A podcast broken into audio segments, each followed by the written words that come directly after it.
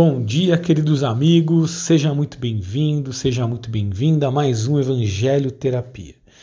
E hoje vamos falar e refletir sobre as aflições, né? As aflições, nosso coração aflito muitas vezes, porque de verdade a vida tem muitos desafios, né?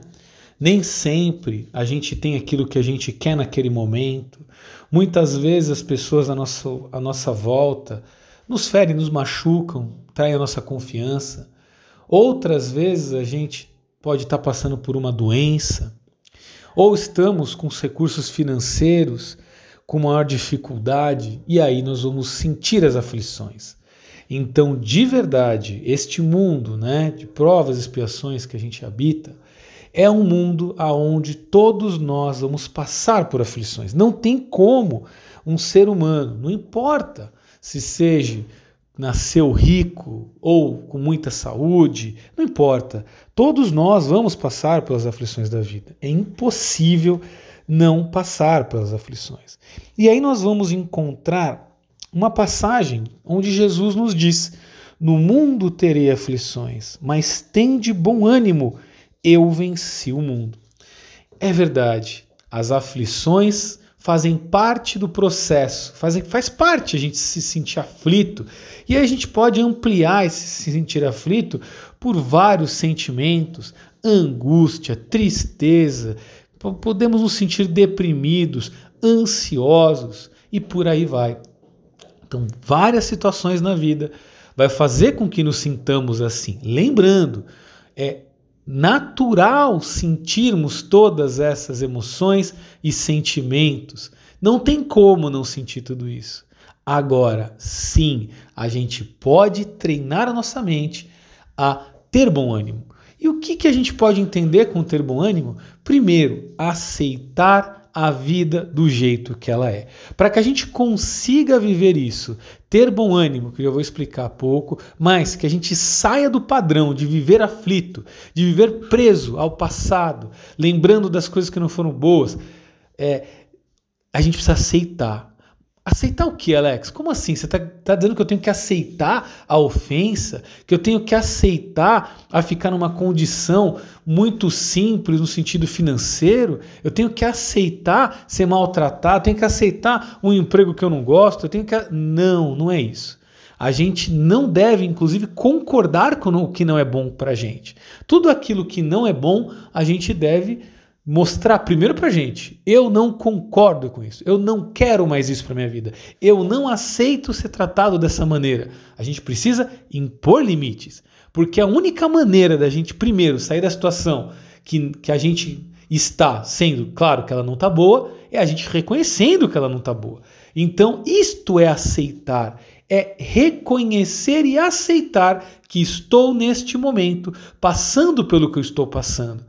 Porque à medida que a gente primeiro reconhece e naturalmente aceita, a gente não entra no movimento oposto deste, que é a revolta. Porque quando eu não aceito a vida como ela é, quando eu não aceito a situação que estou passando, eu me revolto, eu fico mal, eu fico indignado, e aí a gente pode trazer uma outra linguagem mais científica, a gente começa naturalmente a produzir neurotransmissores, né, é, hormônios tóxicos para o nosso corpo. Começa por aí. A gente vai adoecendo o nosso organismo, mas trazendo para casa mental, a gente vai ficando o quê?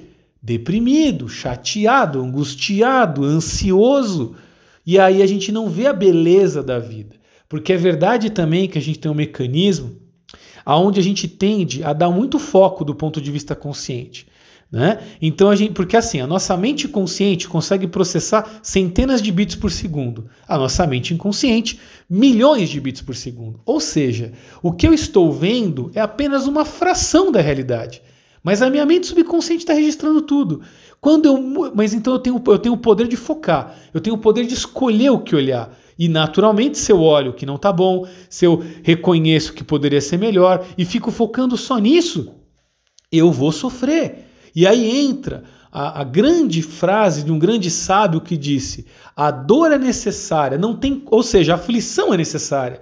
Não tem como não passar pela aflição e a dor dessa vida, não tem como. Porém, o sofrimento é opcional. É verdade.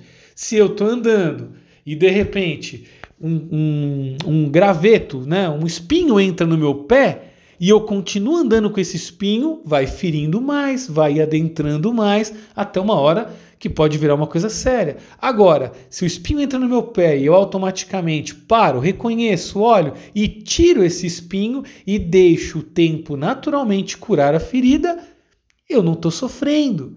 Então, gente, aceitar o que a vida nos dá é o primeiro passo para que a gente possa ter bom ânimo, que é o segundo passo. Então eu aceito que estou passando por isso, porque de verdade tudo passa, sempre passa.